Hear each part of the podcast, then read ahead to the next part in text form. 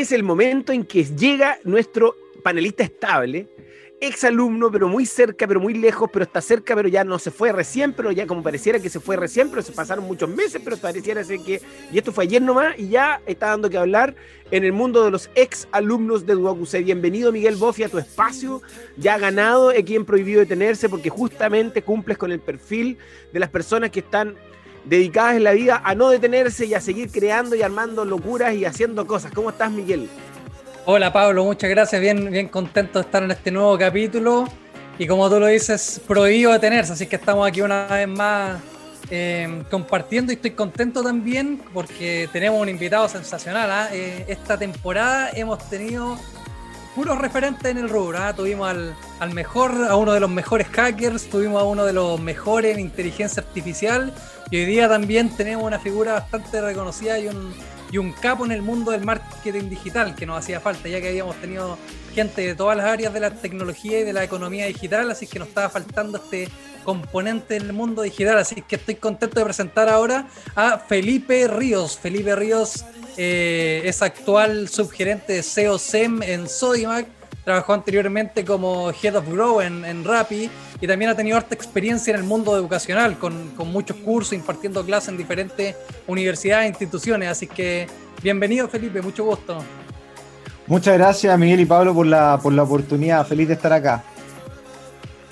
Genial, Miguel, Felipe. Muchas gracias. Tanto, tanta sigla en inglés que mencionaste, Miguel, y mi trabajo aquí es justamente aterrizar los conceptos de tal manera que cualquiera que esté escuchando pueda entender de, este mundo. Por lo tanto, mi papel ahora va a ser, eh, eh, ¿cómo se llama esto? Chilenizar los conceptos porque, porque sí, que partamos primero sabiendo lo que es un, un SEO SIM. ¿Qué es eso? ¿De, qué se trata eso? SEO SIM, corporativo de Sodimac.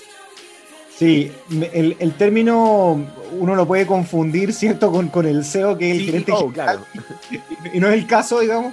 Eh, eh, en este caso, el, el, término viene de una sigla en inglés que es SEO, que significa Search Engine Optimization, y eso en la práctica es cómo nosotros entendemos cómo poder posicionar mejor en Google a través de los resultados orgánicos.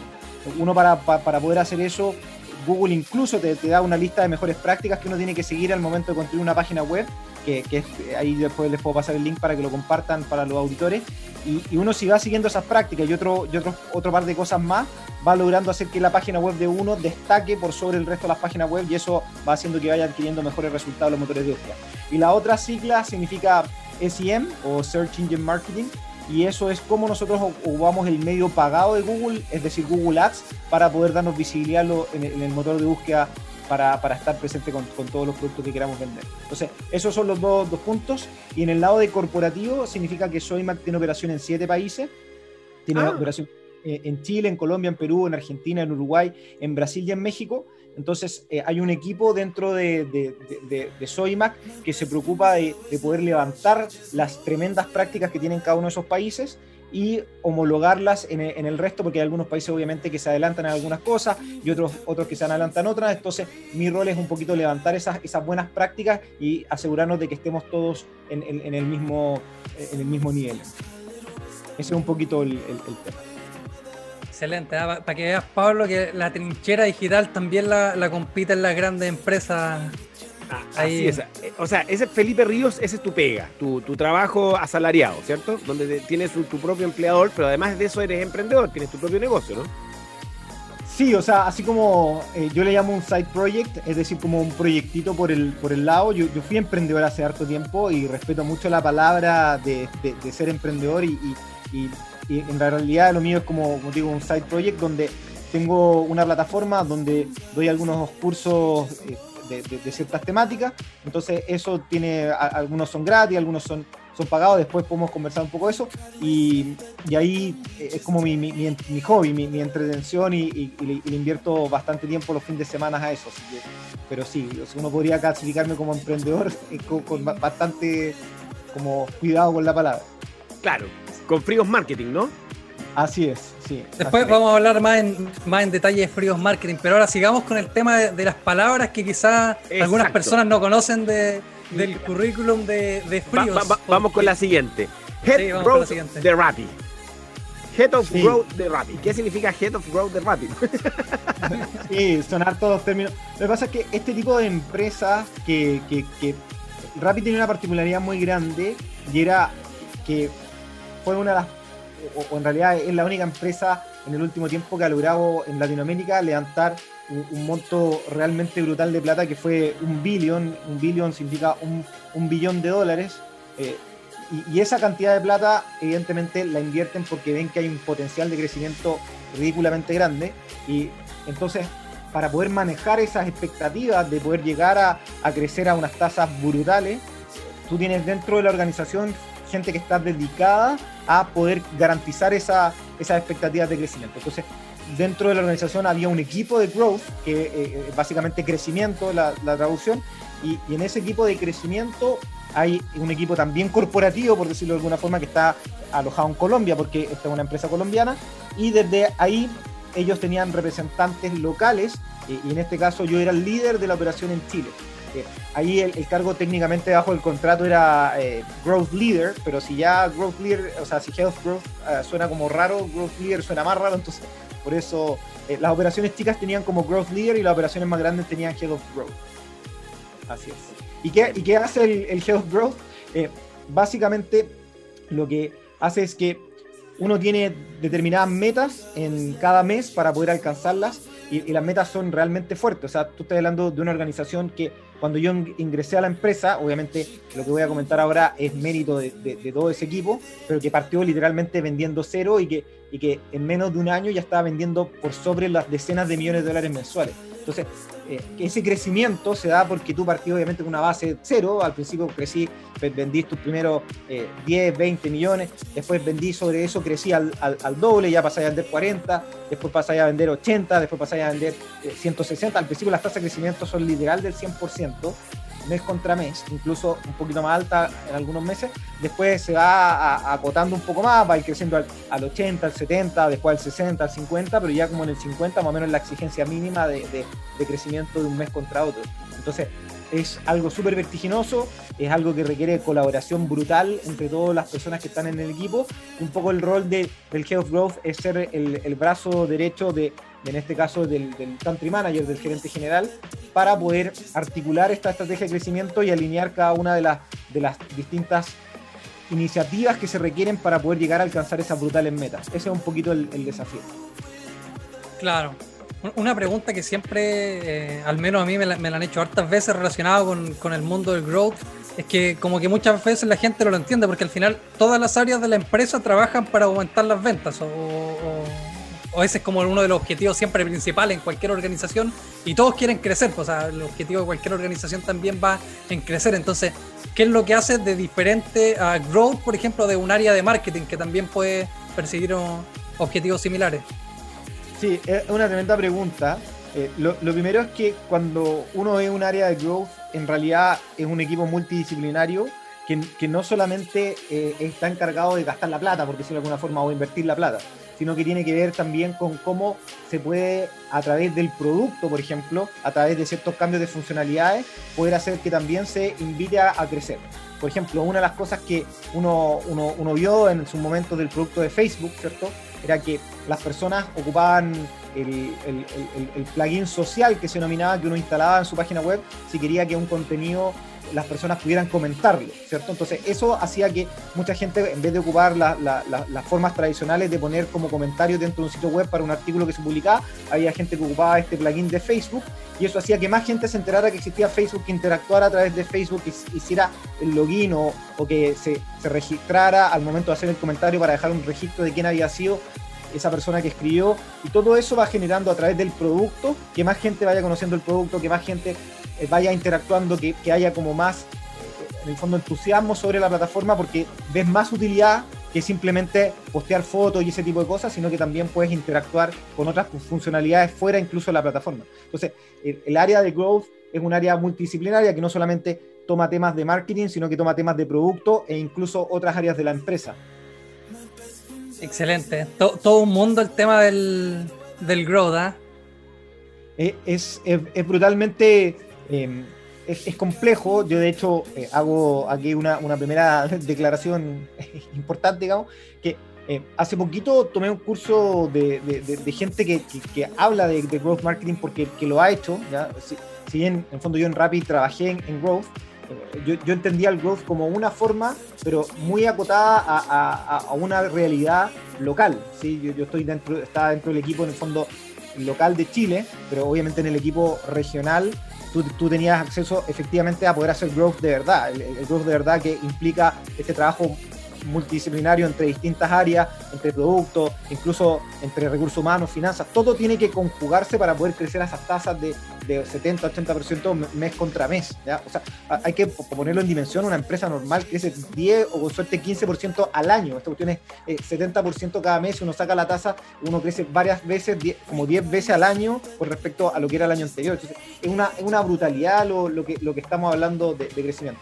Entonces, yo pensaba que lo que hacía yo era, era growth, entendiendo el growth total, pero tomé un curso súper bueno que, que, es parte de las recomendaciones que puedo hacer, que se llama Reforge, que es un curso impartido por los ex Head of Growth de, de HubSpot. HubSpot es como un CRM muy conocido, eh, también el, el, ex Head of Growth de Instagram y otros, otros personajes muy, muy reconocidos en la industria que armaron esta plataforma. Andrew Shen, que es, era el, el ex Head of Growth de Uber, y, ahí armaron una plataforma donde están depositando todos sus conocimientos, es una plataforma donde uno eh, tiene que eh, participar en el fondo de un proceso de postulación para poder entrar a, los cursos, eh, como que lo seleccionan y, y también son un poquito costosos, pero después cuando uno queda, accede a este mar de conocimiento y se da cuenta que en realidad que lo que uno hacía en, la, operación local versus lo que se puede hacer cuando se trabaja multi, multi, eh, con los multi equipos eh, es brutalmente distinto. Y por eso también que estas empresas son capaces de crecer tan rápido, porque hay, hay una cohesión y una orientación al resultado que, que, es muy característica de las startups.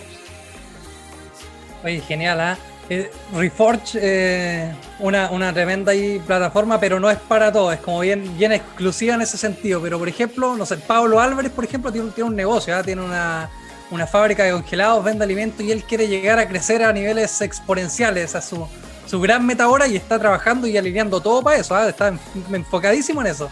¿Por dónde puede partir Pablo Álvarez para aprender del mundo del growth, para, para interiorizarse en técnicas de esto y poder aplicarlo en su negocio?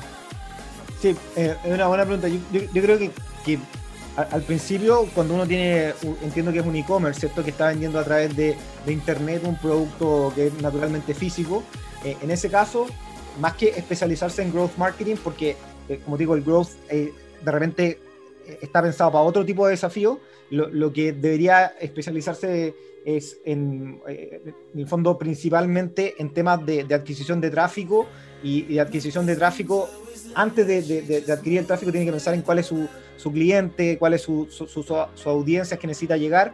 Y esto es muy parecido al marketing tradicional, ¿cierto? O sea, de hecho es, la, lógica de entender dónde está tu cliente, cómo llegar a ese cliente con los canales, con los mensajes adecuados, una vez que esté dentro del sitio, seducirlo con una propuesta de valor que sea la que está buscando, después obviamente que la finalización de, la transacción no signifique la finalización de la relación, sino que después hay un buen servicio de postventa y, ahí empezar a enamorar a ese cliente para que vaya eh, acompañando este crecimiento de la compañía en, el, mediano o largo plazo. Entonces, eh, yo creo que lo primero es partir entendiendo muy bien cómo adquirir ese tráfico y obviamente entender dónde están esas audiencias. Ahí hay dos herramientas que a mí me gustan mucho. Que, son muy básicas, pero, pero que, que son buenas para poder partir. Y es que si uno quiere entender dónde está el cliente, eh, hoy día uno puede meterse a Similar Web o, meterse a Google en realidad y uno busca ranking top websites eh, Similar Web Chile y, ahí te va a aparecer el ranking literal de, cuáles son los primeros sitios en, Chile. El primero es, Google, el, segundo es Facebook, el tercero es YouTube, si no me, si no me acuerdo mal de, de, los números, y bueno, soy Magda por, por, el, por el 20, pero en el fondo lo que, lo que quiero decir es que los principales medios son Google y Facebook. Entonces, si uno entiende cómo son las audiencias que están dentro de Google y Facebook, ya tiene gran parte de la pega hecha porque son las plataformas que te pueden dar más exposición. Entonces, ahí los tips serían después, dentro de, Facebook, les invito a todos los auditores y auditoras que se metan a su aplicación del celular y empiecen a, buscar un anuncio, un anuncio pago que, que dice publicidad en el costado izquierdo de arriba, busquen uno que diga publicidad y a la derecha del lugar donde dice publicidad hay tres puntitos. Por favor que le den clic a esos tres puntitos y les va a aparecer una opción que dice ¿por qué estoy viendo este anuncio? o, o, why am I seeing this ad? Y, le dan clic ahí y les va a explicar Facebook por qué ustedes están recibiendo ese anuncio y así van a empezar a entender cómo los targetean ustedes, cómo las empresas empiezan a entender cuál es tu perfil de, de, cliente para poder llegar a ti a través de estas plataformas. Entonces, hay uno, uno se puede, por ejemplo, tomar con sorpresas de que en mi caso muchas veces me targetizaban antes de la pandemia, obviamente. A mí por, por el trabajo me tocaba viajar mucho, entonces yo estoy clasificado dentro de Facebook como una audiencia de viajeros frecuentes. ¿ya? Entonces, tú podés llegar, si tenías, por ejemplo, una empresa de viaje, tú podés llegar a las personas que efectivamente viajan frecuentemente. O si, si tú querís tener un producto para, para bebés, eh, tú podés llegar a personas que fueron papás recientemente. Incluso Facebook te permite segmentar en personas de, de que, son padres que, tienen hijos entre 0 y 12 meses a 3 y, y, 10 años. O sea, es una locura la capacidad de segmentación. Entonces, aprender a través de este truquito de ver por qué estoy viendo esta publicidad, uno va entendiendo cuáles son las distintas opciones. Entonces, ese es un truco. Y el otro es que, y este es un poquito creepy, en el fondo te da un poquito de miedo cuando lo veis, pero es meterse a Google también y buscar Google Ads Preference. Y, cuando uno busca Google Ad Preference o preferencias de, de, Google, de privacidad de Google, te va a llevar a una página, si que tú estás logueado dentro de, Chrome, particularmente estás logueado en tu sesión de, Gmail, te va a aparecer cuáles son todas las como segmentaciones que entiende Google a las cuales tú perteneces. Por ejemplo, en mi caso sale que me gusta el básquetbol, sale que eh, cuál es, cuál eh, la empresa donde trabajo, de cuántos eh, colaboradores más o menos el tamaño de la empresa. Y, si uno va viendo, hay cosas que son bastante impresionantes. Entonces ahí hay como dos tips para poder empezar a entender la audiencia y después obviamente vendrán tips adicionales. Si me, si me, estoy yendo muy al, al, detalle, me dicen, a mí me pasó. yo vi a Pablo que estaba en el computador buscando ahí y yo estaba haciendo lo mismo. De hecho, me puse a ver eso de los, de los anuncios y apretar los tres puntitos ahí. Yo, yo no conocía eso, a pesar de que, que trabajo harto en el mundo de redes sociales, no lo conocía y claro, aquí puedo ver qué segmentación usó ese comercio para, poder aplicar ese anuncio y por qué lo estoy viendo yo. Está, bueno ese dato. es, bien útil porque, porque si uno quiere entender cómo segmentar, eh, lo, mejor es entender qué le hacen a uno, ¿no? Y también uno se da cuenta de, cosas que son bien raras. Por ejemplo, hay empresas que, que literal despilfarran la plata porque atacan a, todo el mundo, literal, desde 18 a 65 años sin ningún tipo de segmentación. Entonces uno dice, ¿quién es el personaje o la personaje que está detrás de esto? O sea, ¿por qué no, o sea, no, todos son clientes de una, de, una empresa, no todos potencialmente son clientes? Entonces, si es que eso no están segmentando, también habla de que todavía hay un espacio muy grande por profesionalizar esta industria, ¿no? Entonces ahí uno va aprendiendo de distintas segmentaciones, qué empresas lo hacen bien, qué empresas lo hacen mal. Y les doy un, tip adicional, ¿no? todo, todo. Está excelente, está entretenidísimo. Ah, hay una herramienta que salió por todo este tema de, Cambridge Analytica, de, este tema que hubo con, con que si hubo o no hubo intervencionismo electoral desde Rusia, Estados Unidos, todo eso, al final o sea, Facebook colapsó y tuvo que decir, ¿sabéis qué? Para que, en el fondo, paremos un poquito este, este tema, demos la oportunidad de que eh, las personas que eh, están expuestas a una campaña política puedan ver la publicidad que se le está dirigiendo no solamente a ellos, sino que se está dirigiendo a un país completo y que se pueda incluso filtrar por la persona que la está emitiendo, que podamos ver como, como personas, como, como en el fondo ciudadanos, a quién se le está dirigiendo, cuánta plata se está invirtiendo y así. Entonces hay una página web que se llama Facebook Ads Library o, librería de anuncios de Facebook, que, uno, que, que es absolutamente gratuita, uno tiene que estar logueado en Facebook, obviamente. Y ahí tú vas a poder buscar, por ejemplo, eh, eh, tiene dos opciones. Buscar contenido obviamente político, porque esta herramienta partió para eso. Entonces uno puede, por ejemplo, buscar eh, algún nombre de un político y va a ver toda la publicidad que se está haciendo en torno a ese político. Por ejemplo, ahora que, pasaron recientemente las campañas de, de, la constitución, uno, uno puede ver ahí cómo habían varias publicidades que evidentemente alentaban al voto, pero habían otras publicidades que eran bastante complicadas, por decirlo, no darle un, un, adjetivo específico. Pero y ahí uno también tiene la opción de no solamente quedarse en el mundo político, sino que buscar, eh, si yo quisiera ver, por ejemplo, hoy día qué campaña está corriendo eh, Rappi, a pesar de que obviamente yo no tengo acceso a las cuentas, o, incluso pedido ya, eh, si quisiera ver cuál es la publicidad, yo puedo entrar y buscar esa empresa y me va a aparecer exactamente toda la publicidad que se está haciendo en esas plataformas. Entonces, si viene una herramienta como que uno al tiro tiene la tentación de ir a espiar la competencia, yo, yo lo invito más que eh, la competencia, vayan a, ver los referentes. Por ejemplo, eh, en el caso de, de Soymac, nosotros seguimos mucho a Wayfair, que es una empresa norteamericana que se dedica al mundo de mejoramiento del hogar, y nosotros, o sea, yo, yo por lo menos me meto, yo diría, por lo menos una vez o, dos veces al mes a revisar cuáles son las publicidades que se están haciendo, y obviamente me inspiro bastante en eso porque son los referentes. Entonces, uno ahí tiene que abrir la mente y decir, bueno, en vez de andar espiando a mi competencia, que, a lo mejor es, chica y no, no, tiene sentido, o, estoy dando una pelea que no tiene sentido, voy a ver los referentes para ver realmente dónde puedo apuntar. Entonces ese también es otro tip para poder ir mejorando la publicidad. Estoy, excelente, estoy, ¿ah? navegando por Facebook buscando por qué recibo esta información. Ya, ya entendí claro y me pregunta por qué y me, dice por qué, cuáles son las lo que la empresa quería y dónde quería lograr y por qué yo estaba en ese perfil. Incluso me pregunta si quiero mantener mi mismo perfil para poder yo eh, ver las cosas que es que fantástico, porque en cuantas reuniones de amigos o carretes uno empieza a hablar, oye, si estuve hablando buscando en Google y en Facebook al chino me empezaron a aparecer las ofertas de pantalones o de, o de ruedas, uno, no me demoré nada en poner ahí rueda radio 14 y 30 segundos después me metí a mi perfil de Facebook y empezaron a aparecer las publicidades. ¿Cómo se enlaza entonces Google con Facebook? ¿Es Facebook? Bueno, y hay una pregunta bien importante. Hay 47 estados de Estados Unidos que se querellaron ayer contra eh, Facebook por monopolio, que lo están reclamando para poder bajarlo. Entonces, eh, todo, todo esto que está, eh, finalmente llegamos a dos o tres grandes empresas que están dominando todo, todo lo que tú has hablado durante todo este momento, durante todo este rato, que son estas grandes, ¿cierto? ¿Qué está pasando ahí en, materia de, la sensibilidad de este conocimiento que depende de dos grandes, grandes empresas, Google y Facebook? Eh, es una, pregunta em, que, es súper interesante. No sé si soy la persona más indicada, como que no, he estudiado tanto el tema en profundidad, pero, pero sí, evidentemente hay estos dos players muy, muy grandes que, concentran un porcentaje relevante de, la inversión. No me quiero tirar ningún carril, pero, pero seguro que, que, están en el orden de, arriba del, del, 40% de la inversión total de, los medios digitales. Yo diría que más todavía. Más.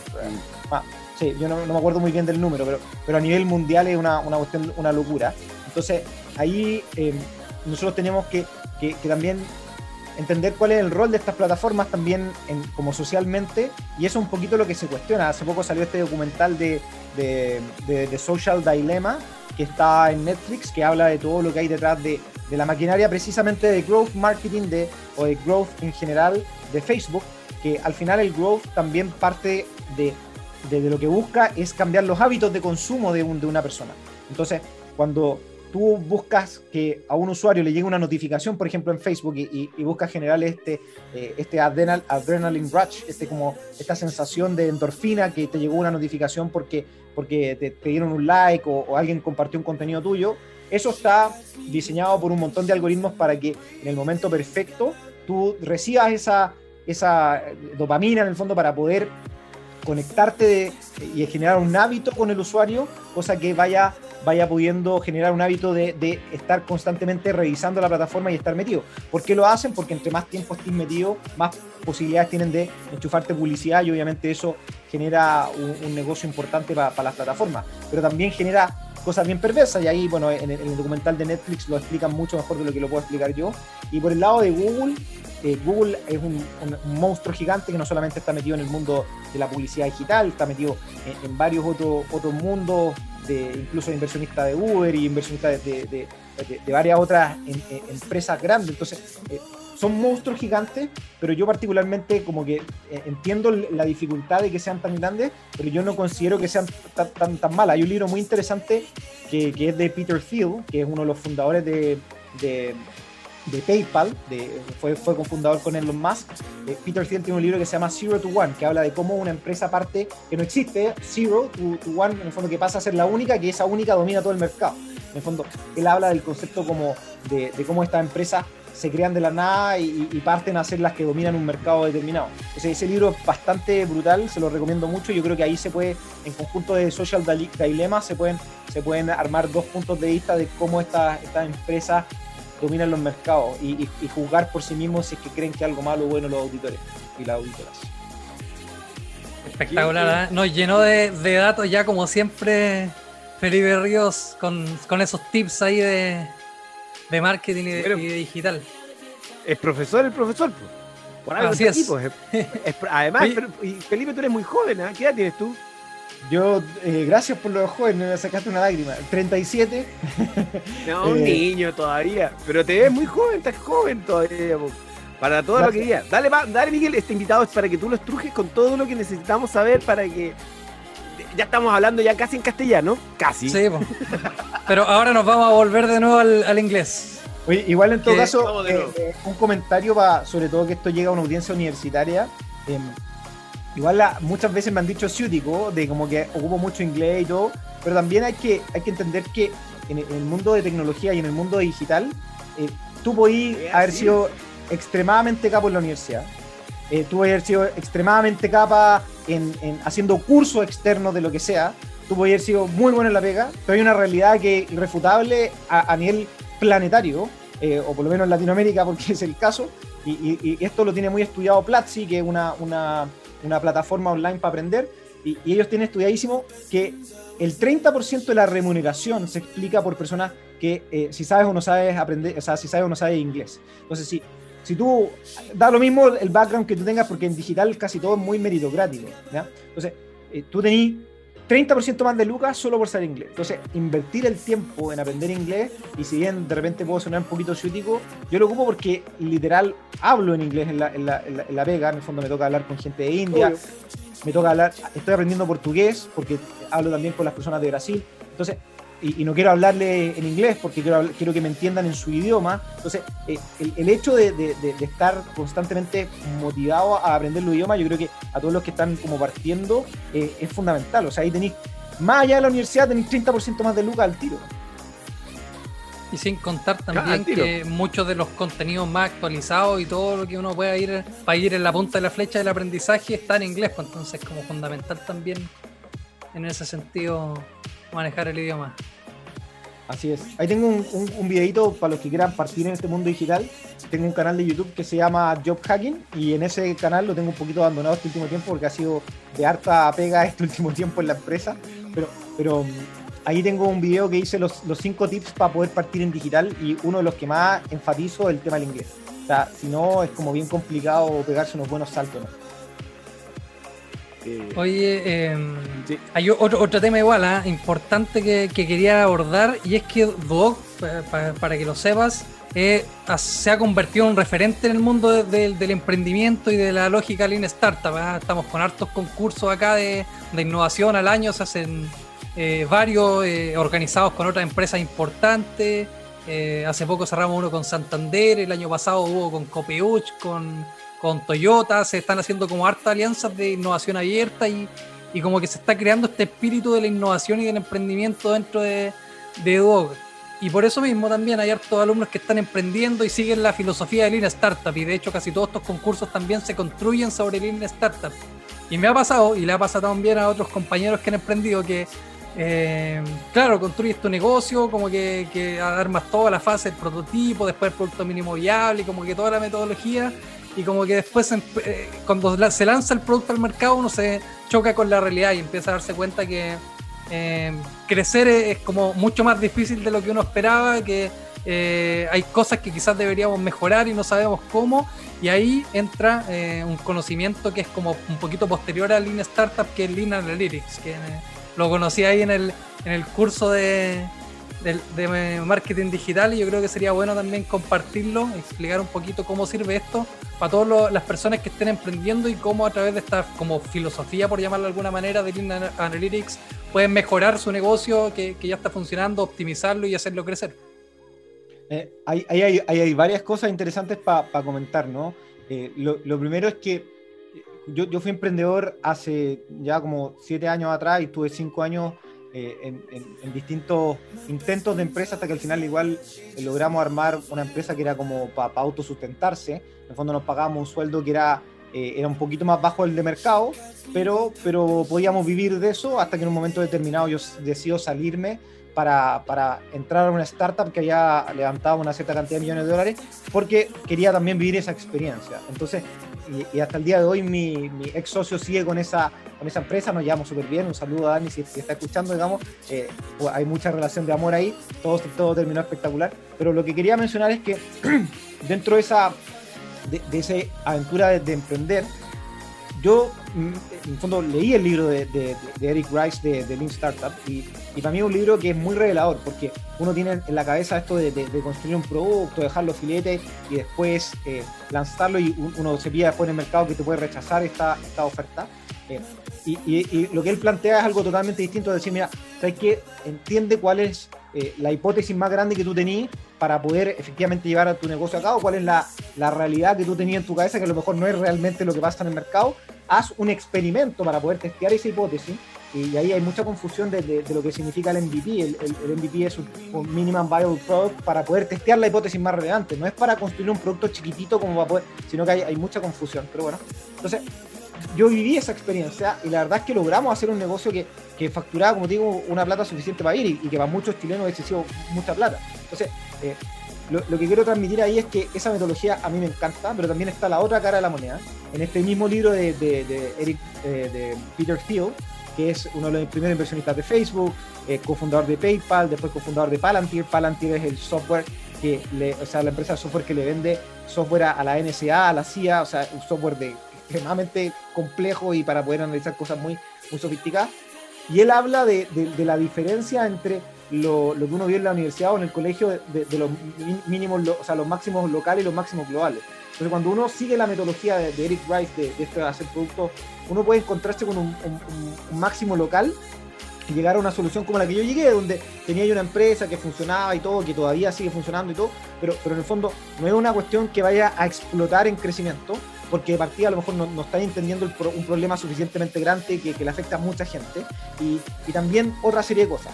Y al final emprender para un máximo local, un máximo eh, global, en el fondo una empresa como podría ser hoy día en los casos chilenos un corner shop, un fintual, eh, ahí cuando tú te pegas ese, ese, ese salto, el esfuerzo es más o menos el mismo, o sea, igual vas a tener que trasnochar, vas a tener que trabajar los fines de semana igual, entonces también un poquito la invitación a, a los, a los auditores y a los auditores como que antes de incluso partir a emprender, tener en cuenta que eh, esta cuestión es un músculo. Entonces, eh, uno tiene que pensar cuando emprende que va a tener que hacerlo como por 10 o, 20 años. ¿ya? No, puede pensar que esta cuestión va a ser dos años y éxito, esa cuestión no, existe. Entonces, eh, cuando uno dice 10 a 20 años, ahí se empieza a aclarar la película porque dice, ah, bueno, me voy a equivocar por lo menos unas 4 o 5 veces antes de pegarle el palo al gato. Entonces, ahí como esa resiliencia y esa capacidad de tomar esta metodología, pero también estando consciente que uno tiene que estar constantemente pensando en una oportunidad que sea lo suficientemente relevante para que efectivamente valga la pena ese esfuerzo.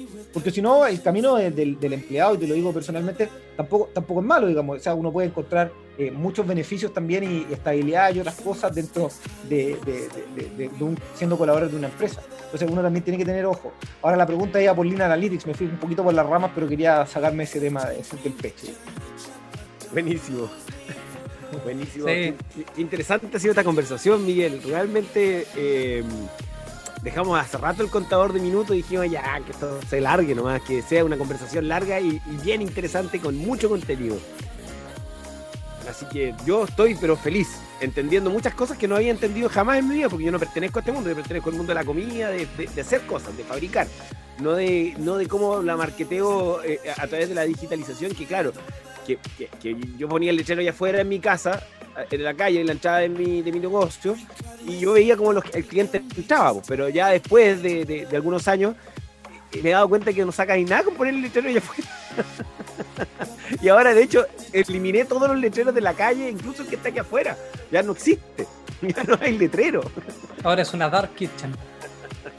Qué sorprendente. Porque tengo toda la publicidad en las redes. Pues, no, tenéis nada más que hacer. ya la gente no camina.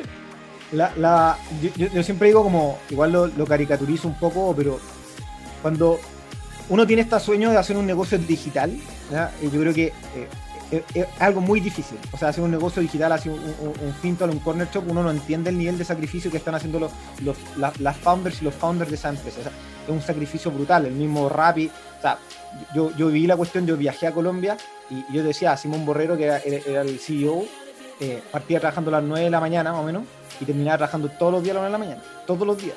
Y, yo iba a trabajar el, el sábado a veces a la oficina y ahí estaban. O sea, eh, el nivel de sacrificio eh, es, realmente brutal, eso como que uno no lo dimensiona. Pero, y hacer ese tipo de negocio requiere un commitment o, en el fondo un sacrificio y por, por mucho tiempo Y, hay que recordar que Simón no es como que le haya pegado el palo del gato ahí, sino que había hecho otros negocios previos, que todo eso lo fueron construyendo para poder llegar a un estado donde podía llegar a hacer algo como lo, lo, que, lo que está haciendo hoy día rápido. Entonces, eso se, se construye con, con, con, mucho, con mucho tiempo y es difícil de hacer. Por otro lado, hacer un negocio físico hoy día es brutalmente más complejo de lo que era antiguamente porque hay mucha más competencia y todo eso. Pero hay un punto intermedio que a mí me encanta, que es como el sweet spot, ¿cierto? El mundo donde se juntan las dos cosas, que es que yo siento que los negocios exitosos de, de, aquí al futuro, y es cosa de ver, por ejemplo, Uber, Uber es la mezcla entre algo físico, como los, los, autos, con algo digital, como una aplicación que te permite pedirlo en tiempo rápido, y al final una mezcla entre algo físico y algo digital. Así, tú tenés, los últimos negocios interesantes siempre han sido físico y digital, con esto es lo mismo. Entonces, cuando tú tenías una pyme y tú no estás haciendo algo digital en el sentido de hacer publicidad digital, eh, yo, siempre digo que tú no es que le estés fallando al negocio, tú le estás fallando a tus hijos. Porque al final del día, si ese negocio no va a partir, no va a seguir creciendo, ese negocio va a morir y eso significa que todo ese tiempo que está invirtiendo va, a valer nada. Y, yo lo digo porque mis papás tenían un negocio físico, ellos partieron vendiendo joyas a, nivel nacional a través de un catálogo de esta, de esta revista antigua y hoy día lo hacen a través de publicidad networks y, y, y han o sea, bueno, al principio triplicaron las ventas, hoy día no están así porque está mucho más competitivo, pero al principio triplicaron las ventas, entonces la casa pasó a tener una economía que vivía con, entre comillas, un sueldo, a tener tres sueldos de un día para otro. ¿Por qué? Por cambiarse el mundo físico al digital. Entonces, por eso digo esta historia de que de que hacer algo físico y no meterle publicidad digital, para mí no es fallarle al negocio, sino que es fallarle a los hijos. 100% de acuerdo, acabas de estresar nuevamente, Felipe. hago eso, hago eso a las personas. lamentablemente ya se nos está acabando el tiempo, sí, ¿ah? Así es que mm, para irnos despidiendo ya, quiero que le digamos ahí a, los auditores eh, un tip rápidamente, ¿dónde podemos aprender más de este tema? Si queremos saber más de, lo que enseña eh, Frios Marketing, ¿dónde podemos encontrar sus cursos?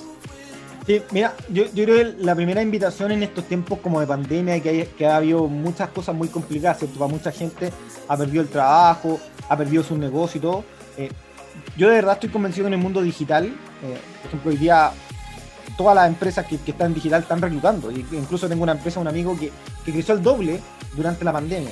Eh, al doble y, no una empresa chica. Entonces, uno como que hoy día hay demasiada oportunidad en digital y, y hay otros terrenos que lamentablemente ya se ya se vencieron. Esto es parte de la transformación del, planeta. Entonces, eh, yo, yo, hice hace tiempo, basado en una reflexión personal, quise entregar esos conocimientos que yo tenía de cómo encontrar pega en digital. Y, hice un curso literal 100% gratis, que está en Udemy o está en friosmarketing.com. Y es un curso donde una persona puede ingresar que no es un curso para aprender a buscar pega, ojo, no, no es un curso como para poder armar el currículum y todo eso, eso es como la parte previa, ahí indico donde uno puede salir a aprender ese, ese tipo de cosas, pero esto es un curso como cuando uno ya definió que quería trabajar en digital, bueno, ¿cuáles son los primeros pasos para poder trabajar en digital? Y segundo, ¿cómo es puedo explotar a LinkedIn para poder garantizar encontrar oportunidades relativamente rápido? Y, he tenido varios casos de éxito eh, simpáticos de gente que me escribe y me dice, oye, yo, yo al principio como que era medio escéptico, era medio escéptica, y, la acabó, encontré en esto, estoy súper feliz, me pegué este salto de Luca, o estaba sin pega y ahora estoy, con pega, entonces eh, hoy día... Yo lo hago, ¿ah? Te doy ¿Ah? mi sello de, yo le doy mi sello de, veracidad porque a mí me pasó. Yo vi ese video en YouTube de, cómo aparecer en las búsquedas de, LinkedIn, mejoré mi perfil y encontré pega te digo ya, así que funciona. es verdad, es verdad. Excelente. Sí, así que hay invitados e invitadas a, friosmarketing.com. Hay un curso ahí que se llama, em, se llama cómo utilizar eh, LinkedIn, algo así para, para, acelerar tu carrera eh, laboral. Así que esa sería como la invitación y ahí hablo de, cómo pueden empezar a aprender distintas, en distintos cursos online para meterse en el mundo del marketing digital u otros de tecnología. Buenísimo. Excelente, ah, buenos tips. No, ese de LinkedIn, eh, al menos yo lo encontré bien, bien bueno. Sí, noté la diferencia porque a uno le llega como una notificación de cuántas personas han visto tu perfil y pasé de que lo vieran como 10 personas a los últimos eh, rebote aquí 58, 60, tengo 70 visualizaciones cuando como por ese rango y después de que tenía menos de 10. Y otra cosa que yo darte igual son las certificaciones gratuitas de, Google, la de Analytics, por ejemplo. Eh, buenos tips ahí también para aparecer primero porque son cosas como bien valoradas y que no muchos las tienen. A pesar de que son gratis. Yo lo único que quiero es desaparecer de ahí y, ustedes hablan de aparecer.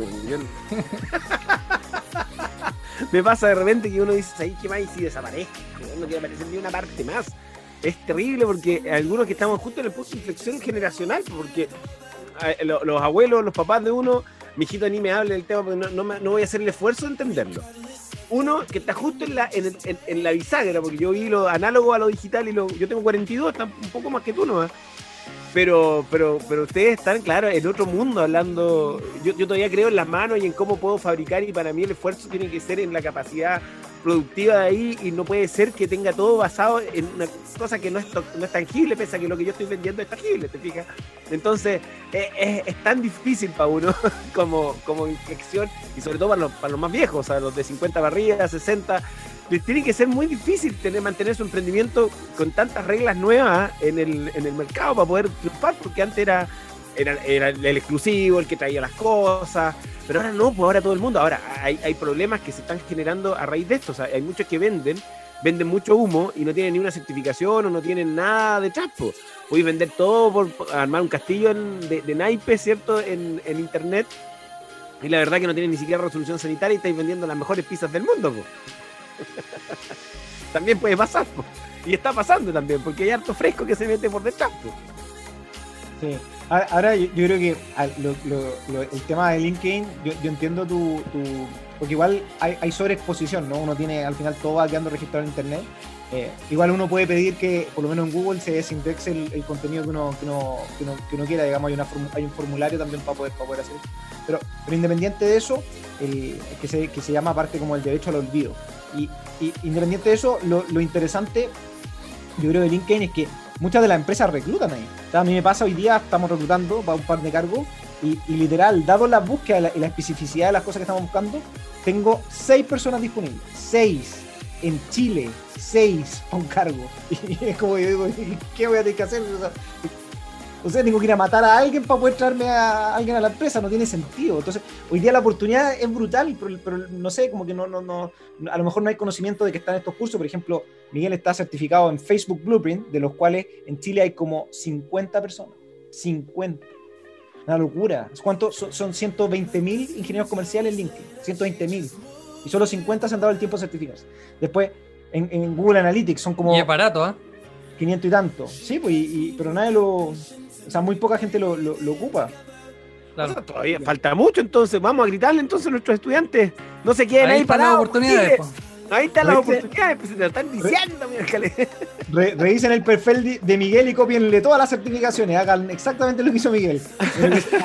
De, hecho, tiene más certificaciones que yo, porque igual hace tiempo me falta la, la de Reforge, me falta terminar una, una parte, pero pero, pero, pero esa la siguiente voy a poner ahí, pero, pero también es como súper útil. Y son certificaciones gratuitas, muchas de ellas. Así que invitación a eso. Buenísimo.